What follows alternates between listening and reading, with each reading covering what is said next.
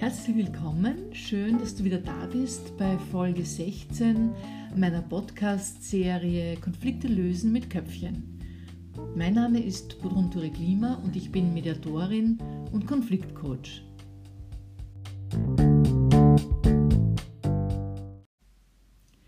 Du bist im Moment rundherum zufrieden, dein Team arbeitet effizient, gut und reibungslos miteinander alles läuft rund und deine Mitarbeiterinnen sind zufrieden, gut gelaunt, produktiv und auch leistungsbereit. Es sind keine Konflikte weit und breit. Das ist ja richtig langweilig, oder? Und es kommt da auch schon ganz seltsam vor. Und du denkst da, naja, also diese künstliche Harmonie ist ja kaum auszuhalten. Und wenn du dir jetzt denkst, ja, Action ist angesagt, Langeweile AD, die Konflikte müssen her, dann habe ich in dieser Folge etwas für dich. Denn als Führungskraft kannst du ja einiges dazu tun, dass Konflikte und Streitereien in deinem Team entstehen und auch eskalieren, sich weiter ausbreiten und ja, das ganze Team wunderbar auf Trab hält. Und das auch innerhalb kürzester Zeit. Also das braucht nicht lange. Dazu reichen ein paar, ja, ein paar Wochen, würde ich sagen. Und schon hast du die schönsten Konflikte in deinem Team. In dieser Folge heute gebe ich dir meine zehn besten Tipps, wie du Konflikte in deinem Team so förderst, und so schnell dafür sorgst, dass deine Mitarbeiter, Mitarbeiterinnen einen großen Teil ihrer Arbeitszeit und einen großen Teil ihrer Arbeitsenergie in nervenaufreibende Streitereien und Konflikte investieren. Und ja, zugegebenermaßen sind diese Tipps natürlich nicht ganz ernst gemeint, aber sie enthalten schon die Lösung, was du im Gegenteil tun kannst, damit Konflikte in deinem Team in Zukunft keine Chance mehr haben. Starten wir gleich einmal mit dem ersten Tipp. Und zwar triff deine Entscheidungen, ohne deine Mitarbeiter, deine Mitarbeiterinnen mit einzubeziehen. Denn Du weißt am besten, was zu tun ist. Warum also langwierige Entscheidungsfindungen, langwierige, nervtötende Diskussionen? Denn du weißt, wo es lang geht und damit basta. Und deine Mitarbeiter, deine Mitarbeiterinnen sollen sich nach deinen Entscheidungen richten. Nichts einfacher als das, oder? Tipp 2 ist bereits sehr beliebt und wird in vielen Unternehmen bereits erfolgreich eingesetzt. Und zwar heißt er, suche unbedingt den Schuldigen, die Schuldige oder die Schuldigen, wenn Fehler passieren. Schuldiskussionen sind unglaublich wirkungsvoll, denn sie wirken sich sehr schnell sehr zersetzend auf den Zusammenhalt des Teams aus. Denn äh, ja, wenn der Schuldige oder die Schuldigen gefunden werden müssen, wenn ein Fehler passiert, dann werden die jedenfalls immer bei den anderen gesucht. Und ja, da geht dann ein lustiges Karussellspiel los. Praktisch ist außerdem, dass keine Lösungen gefunden werden, solange noch nach den Schuldigen gesucht wird. Und ja, damit äh, ist dann dein Team eine Zeit lang recht gut beschäftigt. Mein Tipp 3 lautet, kritisiere Mitarbeiter oder Mitarbeiterinnen immer vor Dritten. Denn ja, es sollen doch auch die anderen wissen, was du an deinem Mitarbeiter, an deiner Mitarbeiterin auszusetzen hast, was deine Mitarbeiter falsch machen. Äh, das fördert die Schadenfreude und das Gute daran ist, deine Mitarbeiter und Mitarbeiterinnen beginnen dich zu fürchten. Tipp 4 ist ebenfalls sehr leicht umzusetzen. Dieser Tipp lautet, lass keinen Widerspruch zu.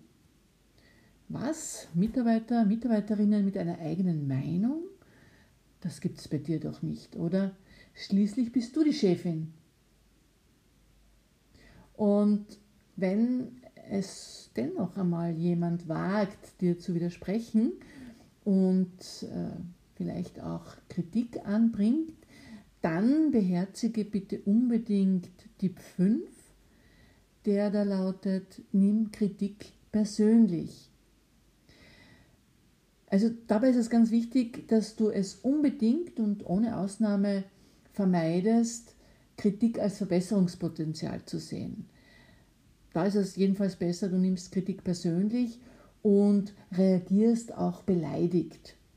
Und du wirst sehen, die Wirkung ist, dass du bald keine offene Kritik mehr hörst.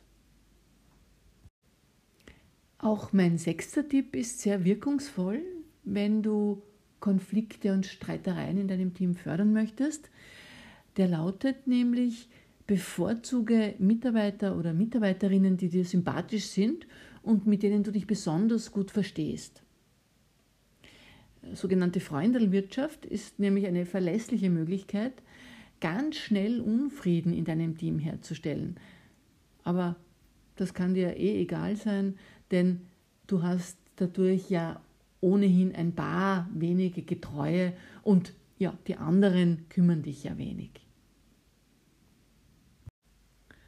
Und schon sind wir bei Tipp 7.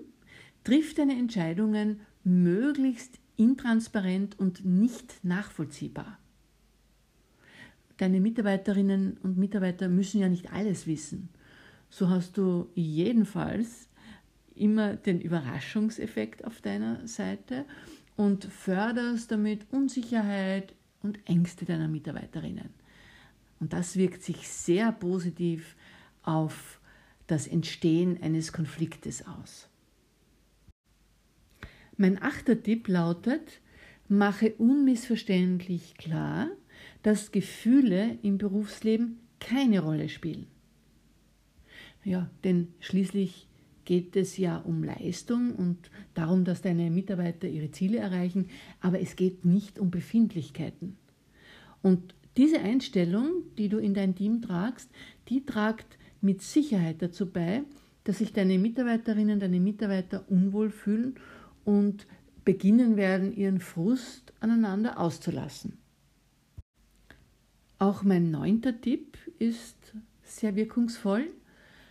Und zwar nimm keinerlei Anteil an privaten Ereignissen deiner Mitarbeiter oder deiner Mitarbeiterinnen.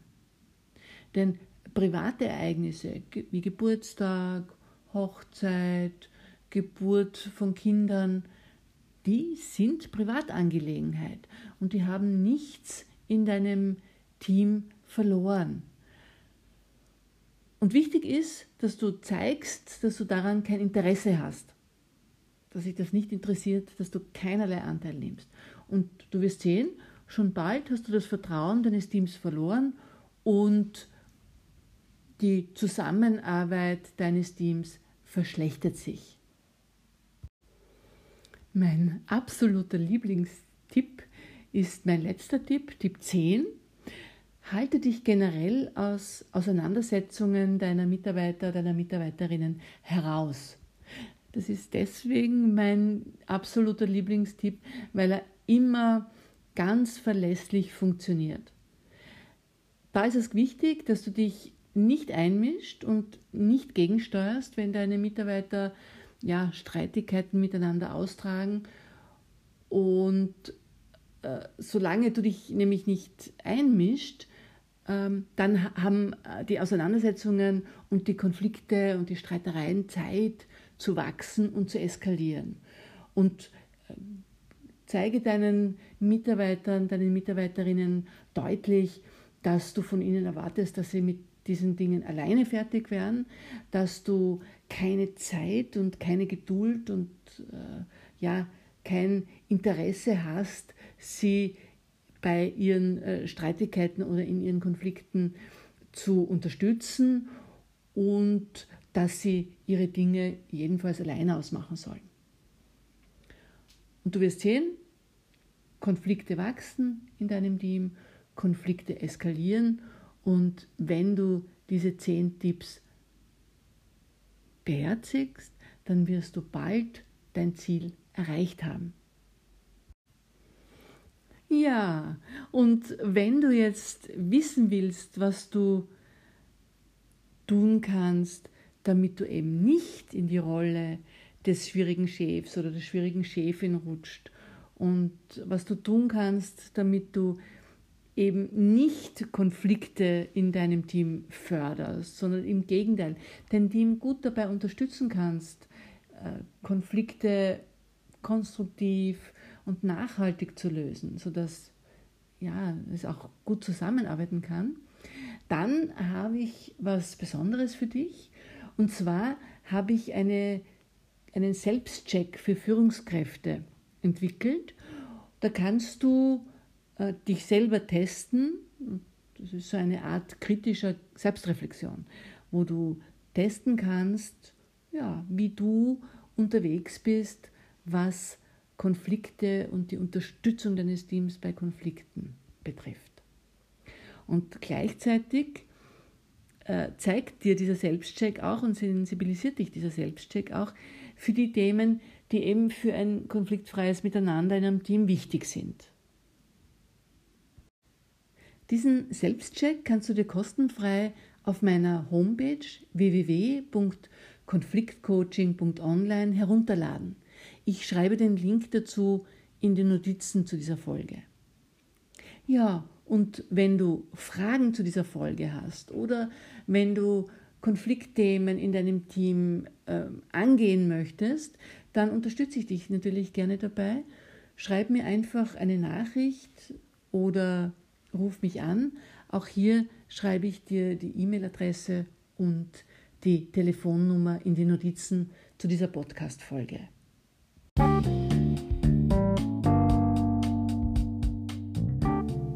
Wenn dir diese Folge gefallen hat, dann freue ich mich, wenn du mir eine Empfehlung hinterlässt. Und ja, ich freue mich auch, wenn du das nächste Mal wieder mit dabei bist, wenn es heißt Konflikte lösen mit Köpfchen.